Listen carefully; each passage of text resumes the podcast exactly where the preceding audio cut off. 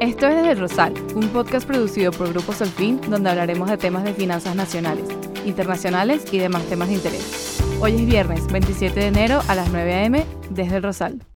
Hola a todos, ¿cómo están? Bienvenidos a un nuevo episodio desde el Rosal. Yo soy Diego. Y yo soy David, y hoy vamos a hablar un poco sobre qué pasó en el 2022 y qué expectativas tenemos acá en Solfín para este año 2023. ¿Qué más, Diego? ¿Cómo estás? ¿Cómo recibiste el año? Mira, David, todo bien por aquí y preparado para el 2023. Sí, bueno, así tenemos que estar, ¿no? Porque se, se vislumbra como un año con bastantes hechos importantes, igual que, que su antecesor.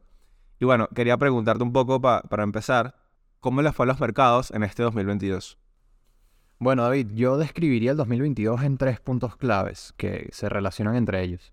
El primero, que el 2022 fue de los peores años que ha tenido la historia eh, para los portafolios compuestos en un 60% por renta variable y en un 40% por renta fija. Es decir, ambos activos sufrieron una, caída importante en sus valoraciones, eh, principalmente motivado por el segundo punto, que fue los elevados niveles de inflación en los Estados Unidos y en demás regiones del mundo, como Europa especialmente, durante todo el año, que se vio agravado a principios de años por el conflicto ruso-ucraniano, que mandó el precio de, las materias primas eh, por las nubes, de eso hablaremos eh, más adelante. Y el tercer punto, como respuesta de los países a estos elevados niveles de inflación, bueno, los bancos centrales del mundo comenzaron unas campañas de política monetaria restrictiva de las más agresivas en los últimos 40 años, lo que causó esta correlación positiva entre los precios de las materias de la renta variable y de la renta fija, eh, y explica estos retornos durante el 2022. Y bueno, David, ¿cómo fue el 2022 para los mercados venezolanos? Bueno, yo considero que fue un año interesante y tengo una creencia y es que en unos años podremos revisar los hechos de, 2022 y quizás lleguemos a la conclusión y al acuerdo de que fue un punto de inflexión en la dinámica venezolana, ¿no? Y es que, a ver, Diego, durante, durante 2022 pasaron cosas tan importantes como negociaciones entre el gobierno venezolano y Estados Unidos, otorgamiento de licencias por parte de los FAC a empresas petroleras como Chevron para que reactiven sus operaciones petroleras en el país, el fin de la hiperinflación venezolana, adquisiciones de compañías venezolanas privadas por parte de multinacionales, en el caso de Diplomático, por ejemplo, e incluso la oferta pública de acciones de empresas que su la mayoría de su capital social es del Estado. Creo que todos esos hechos apuntan a un cambio en la dinámica venezolana y bueno, vamos a revisarlos en este capítulo que creo que están bastante interesantes. Buenísimo, y ya para profundizar, Diego, me interesa saber un poco qué movió el mercado petrolero durante 2022, cuáles fueron los principales drivers del precio y que, cuáles fueron los hechos más relevantes. Claro, David, sin duda, además de que el año 2022 fue uno de los más movidos para los mercados financieros, también lo fue para los mercados de materias primas, especialmente para el de crudo y demás commodities. Em, en este sentido, bueno, comenzamos el 2022 con un crudo, el, al menos lo que respecta al West Texas Intermediate, alrededor de 90 dólares por barril. Y luego en febrero, con el estallido del conflicto ruso-ucraniano, el barril llegó a transar a, alrededor de los 126 dólares Em, para a finales del año pasado cerrar en alrededor de los 80 dólares por barril y hoy el crudo transa alrededor de los 81 dólares por barril. Entonces con esto, eh, este resumen del precio te quiero decir que fue un año muy volátil y hubo varios hechos eh, fundamentales que marcaron esta volatilidad. El primero, como te lo eh, comento, fue el conflicto ruso-ucraniano, restringió mucho la oferta de crudo y de los canales oficiales, al menos por los que se transaba el crudo ruso, que es el segundo mayor productor de crudo del mundo, eh, o lo era hasta antes del conflicto ruso-ucraniano. Eh, esto realizó o esto motivó a los países a, hacer medidas, a tomar medidas bastante eh, drásticas que no se habían tomado en un pasado. Por ejemplo, Estados Unidos liberó sus reservas estratégicas de crudo a, una, a un volumen que no lo había hecho en muchísimos años. luego, la demanda de crudo por parte de China se empieza a ralentizar como consecuencia de la desaceleración de su actividad económica lo que empezó a dar, bueno, presiones a la baja eh, al precio del crudo. Posteriormente, ocurre el embargo petrolero a Rusia, que toma efecto como tal en diciembre de 2022, eh, donde ya muchos países de la eurozona eh, oficialmente dejan de comprar una sola gota de petróleo al, al gobierno o a empresas productoras rusas. Para luego también a finales de 2022, bueno, se comienza a saber que el invierno en Europa está siendo un poco más cálido de lo que se esperaba, por lo que la demanda de, materias primas como el gas natural o el crudo, a pesar de que ya tenía restricciones, pues no se vio, no se vio tan impactado. Y por último, ya más a comienzos de este año se ha apreciado una reactivación en la economía china que ha vuelto a impulsar el precio del crudo al alza eh, y mantenernos ahorita, como te comento, en el rango de los 81 dólares por barril, al menos en el West Texas Intermediate. Entonces fue un año muy volátil y también estoy al tanto que en Venezuela ocurrieron hechos también para destacar, ¿no? Durante el 2022. Sí, completamente. Y de hecho, lo interesante acá es que hay bastante correlación entre todos esos hechos que mencionan que pasaron en los mercados de, energía internacionales y lo que sucedió al interno de Venezuela. Y bueno, yéndonos un poco al inicio, tú mencionabas como uno de los principales drivers del precio y de lo que sucedió este año, el año pasado ya, en el mercado petrolero, el conflicto eh, ruso-ucraniano y cómo a partir de ahí, y bueno, el, el, embargo que se le hizo a Rusia, pues los mercados se han movido, ¿no? Y lo interesante acá es que esto ha tenido un impacto significativo y podría seguirlo teniendo en, en, en la industria petrolera venezolana, eh, principalmente a partir del embargo que se le hace a Rusia. Acá lo interesante es que Rusia ha tenido que empezar a vender su petróleo con descuento en los mercados asiáticos, principalmente la India y China. Y acá lo interesante y donde entra Venezuela es que Venezuela, a raíz de las sanciones que ha tenido sobre el sector petrolero desde hace unos años para acá, había sido el principal, digamos, proveedor a estos mercados. Vendía, Venezuela extraía su petróleo y lo vendía con descuento a estos países asiáticos, ¿no? A raíz del embargo con Rusia, Rusia entra en este mercado y básicamente han tenido una especie de competencia por ver quién puede vender su petróleo a un precio más bajo sin caer en pérdida. Y la verdad es que en este mercado Venezuela tiene todas las de perder, ya que, bueno, sabemos ya que, que el petróleo venezolano es bastante costoso de extraer porque es muy viscoso y eso hace que Rusia tenga la ventaja, ¿no? Entonces, en resumen, hay dos impactos importantes sobre la industria venezolana a partir del conflicto ruso-ucraniano. Por un lado, este perjuicio sobre los precios a los, cuales, Venezuela puede vender su petróleo, pero por otro, lo cierto es que hay una necesidad de energía que el mercado global necesita suplir y ahí entra Venezuela como un actor importante y es por eso que desde marzo hemos visto negociaciones entre el gobierno de Estados Unidos y el gobierno venezolano y el resultado final de esto ha sido que en el mes de noviembre el 26 de noviembre, la Oficina de Control de Activos Extranjeros, la OFAC, publicó una licencia que flexibiliza las sanciones petroleras hacia Venezuela. Y esta licencia básicamente el impacto es que Chevron, la, petrolera estadounidense, ha reactivado sus operaciones en Venezuela. De hecho, ya vimos que este mes de enero se, se dio el primer eh, envío de crudo de Venezuela hacia Estados Unidos en mucho tiempo a raíz de las sanciones, pero finalmente se pudo retomar y la expectativa es que esto continúe. Eh, claramente esto está sujeto a cambios políticos y cosas que, bueno, no tienen que ver necesariamente con los mercados, pero lo cierto es que hay una necesidad en el mercado de suplir cierta oferta de petróleo que ya no va a estar o que se prevé que no esté en el futuro a raíz de todos estos conflictos geopolíticos. Y acá Venezuela podría ser un actor súper importante y esto podría beneficiar a mediano plazo, que aun cuando quizás eh, esto podría beneficiar a mediano plazo en dos sentidos, ¿no? Uno, si ya Venezuela no tiene necesidad de vender su petróleo con descuento en mercados asiáticos, pues podría entonces vender su petróleo a precio de mercado en mercados occidentales, por ejemplo Estados Unidos, como solía hacerlo antes. Y dos, si empresas extranjeras pueden reactivar su producción, pues claramente los niveles de producción de, la industria venezolana podrían aumentar y todo esto tiene un impacto significativo y palpable en los ingresos que obtiene Venezuela a partir del petróleo y bueno, todo esto repercute en los ingresos fiscales del Estado, en el gasto fiscal que se hace de forma consecuente y ya a raíz de todo el impacto que tiene nuestra petrolera sobre la economía venezolana, bueno, hay un efecto de derrame que, es gigantesco. Qué interesante, David. Em, y aunado a esto ocurrieron otros hitos en el mercado venezolano, al menos en los mercados financieros. ¿Nos puedes comentar un poco acerca de esto? Claro, considero que, de esos hitos que, mencionas, quizás el más importante ha sido eh, la oferta pública de acciones de CanTV que se llevó a cabo durante el año pasado, de las acciones tipo D de CanTV, que son las que ya cotizaban en el mercado. Sin embargo, eh, hay nuevas acciones disponibles y ya es una misión que, bueno, que, empezó y que ha dado sus frutos y que probablemente continúe este año. Creo que acá hay varias cosas importantes que mencionar.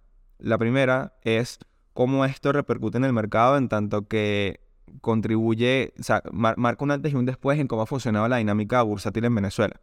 Y es que, bueno, investigando, una de las principales diferencias que hay entre el mercado bursátil venezolano y, otros de, y, los otros mercados de países latinoamericanos es que en Venezuela las principales fuentes de riqueza, mm, las empresas que generan más riqueza no cotizan en la bolsa. ¿no?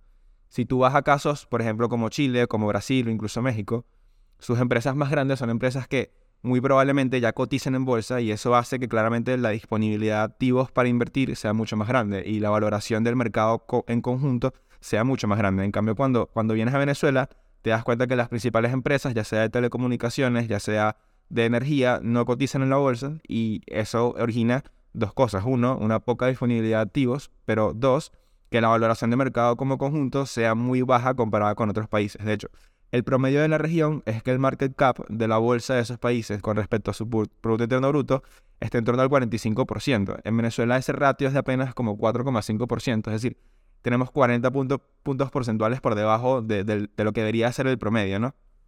Entonces eso te habla de un potencial y acá lo importante es que a raíz de esta misión de CanTV ha, ha habido mucho ruido y, y nosotros consideramos que más que un ruido es un hecho que de un momento a otro, en el mediano plazo, va a haber nuevas empresas del Estado, sobre todo se ha hablado sobre empresas del sector petroquímico, otras empresas del sector de telecomunicaciones que también van a salir a la bolsa. Y esto contribuye a eso que te decía de aumentar el valor del mercado en su conjunto y, bueno, esta disponibilidad de activos, ¿no? Sin embargo, bueno, aquí también lo importante es hablar de un reto que esto representa y es que, como ya sabemos, la inversión proviene del ahorro. Y bueno, a, raíz de todo lo que ha sucedido en Venezuela, lo cierto es que el ahorro de los venezolanos no es tan grande y eso dificulta a veces como poder colocar estas emisiones y que haya ahorro suficiente para financiar estos nuevos proyectos que se quieren hacer. Y acá lo importante sería poder contar con ahorro externo que pueda financiar esto, ¿no? Y el reto probablemente para la bolsa este año y los que vienen va a ser poder facilitar esas vías para que el ahorro externo pueda llegar y ser canalizado a través de la bolsa para financiar estos nuevos proyectos que buscan en la bolsa ese financiamiento. Entonces creo que va a haber retos burocráticos y legales para que esto pueda darse así, pero eso podría ser un punto de inflexión claro en la dinámica bursátil de Venezuela en los próximos años. Vale, amigo. Y ya para ir cerrando, en verdad quería preguntarte, en un mundo tan, tan movido, con tantos conflictos y, con tantos hechos nuevos todos los días, ¿qué podemos esperar para este 2023? Sí, David, definitivamente al 2023 no le, no le faltará mucho debate y de hechos destacables como ocurrió en el 2022. Eh, sí quisiera destacar algunos puntos brevemente eh, bueno, el primero es saber que en el 2022 se alcanzó un pico en la inflación, un pico en la valoración del dólar y muy posiblemente ya se alcance un pico en las tasas de interés con la Reserva Federal disminuyendo el ritmo de sus subidas de, tasas a finales del 2022 y se espera que siga, continúe haciendo lo mismo en 2023.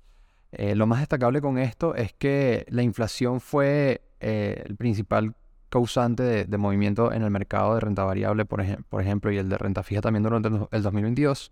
Y el 2023 se espera que el nuevo tema que mueva los mercados será la recesión, especialmente en los Estados Unidos. Eh, como consecuencia, se espera también que la Reserva Federal pues, pueda alcanzar a hacer un pivot en su política monetaria. ¿A qué me refiero con un pivot? A que como la Reserva Federal vino restringiendo liquidez y aumentando tasas de interés durante el 2022, si Estados Unidos llega a entrar en recesión durante el 2023, se espera que la Reserva Federal apoye a la economía estadounidense eh, haciendo pues una disminución de tasas de interés, quizás emitiendo liquidez en la economía. Sin embargo, esto no se espera en el corto plazo. La mayoría de los analistas esperan que esto ocurra a finales del, 2023 o a principios del 2024. Y para hablar un poco del mercado internacional, bueno, eh, se considera que Europa debe estar entrando en recesión durante el primer trimestre de este año o ya pudo haber entrado en recesión durante el último trimestre del año pasado y que Europa salga de la recesión aproximadamente en el segundo trimestre del 2023. Esto principalmente motivado por, como comentábamos anteriormente, bueno, todo el movimiento que ocurrió con los precios de las materias primas durante el 2022. Y China, sobre todo a principios de este año, por lo que respecta a Asia en general, eh, muestra señales de reactivación, principalmente por la flexibilización de las medidas de confinamiento en China que ha sido de los países que ha mantenido estas medidas por más tiempo y, bueno, son de las más estrictas que se han implementado en todo el mundo. Y a esto se le suma que se espera que el dólar se siga depreciando durante el 2023, luego de apreciarse a niveles no vistos en más de 20 años durante el 2022, lo que favorecería las inversiones en mercados internacionales. Por último, si bien la historia no se repite, pero sí rima, lo que nos demuestra la historia es que años tan volátiles como el 2022 han estado sucedidos por años con excelentes retornos eh, posteriores, eh, sobre todo en los portafolios combinados de, como mencionaba anteriormente, renta variable y renta fija, debido a que este pivot que les menciono de la Reserva Federal puede originar que los activos con, con una duración mayor se vean beneficiados y capten pues un repunte importante. Sobre todo este repunte dependerá de qué tan grave sea la recesión, que hasta ahora los analistas esperan que sea una recesión bastante leve, nada comparada con los mayores episodios recesivos que hemos visto en los últimos años. Por ello, desde Solfin siempre nuestra recomendación es permanecer invertidos, sobre todo considerando que perderse los mejores días desde que comience una recuperación en los activos internacionales son los días que más perjudican tu retorno acumulado en el largo plazo. Y con lo que respecta a Venezuela, David, ¿qué panorama nos das para 2023? Vale, Diego. Sí, yo creo que lo, primero es un poco entender cómo todas esas cosas que, van a pasar en el mundo podrían afectar a Venezuela. Y es que has mencionado mucho lo de la posible recesión, que ya es casi un hecho en, muchas partes del mundo, y lo cierto es que eso puede tener un impacto significativo en Venezuela. Creo que esta posible recesión, así como, como ya comentábamos, la incursión de Rusia en el mercado asiático de petróleo con descuento, pueden ocasionar seriamente un estancamiento de los ingresos petroleros venezolanos vía todo esto que comentábamos de cómo Rusia compite eh, con Venezuela en estos mercados de petróleo con descuento y cómo a partir de una recesión disminuye la demanda de petróleo. ¿no? Entonces, bueno, va a ser importante estar atento a la recesión, al comportamiento de China y, y, los, las restricciones que puedan poner o seguir disminuyendo por el COVID y cómo esto afecta en la demanda de petróleo mundial. Y bueno, un poco las posibilidades de que, esto, de que los ingresos petroleros no se estanquen van a pasar por la reactivación de más pozos, eh, mayor inversión y mayor exportación a mercados occidentales que está sujeto a todas estas negociaciones políticas que hemos visto desde el año pasado. Entonces también creo que va a ser importante estar atento a, todos estos hechos, ¿no?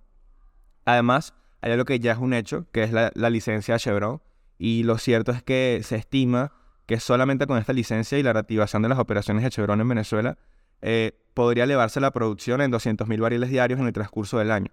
Eso implica que incluso con un estancamiento de los precios, eh, podría haber un aumento en los ingresos fiscales del gobierno. Entonces eso es una buena noticia y bueno, va a ser importante en el transcurso del año. Otro hecho importante va a ser la apertura de la frontera con Colombia que se dio durante este año y cómo eso puede afectar el desempeño de las empresas venezolanas, sobre todo las empresas manufactureras y algunos sectores de alimentos que tienen que ver con agricultura. Eh, lo cierto es que, bueno, existen barreras estructurales que dificultan a las empresas venezolanas competir con estas empresas colombianas que tienen quizás mayor tecnología, mayor acceso a servicios públicos constante que les permitan disminuir sus costos de producción.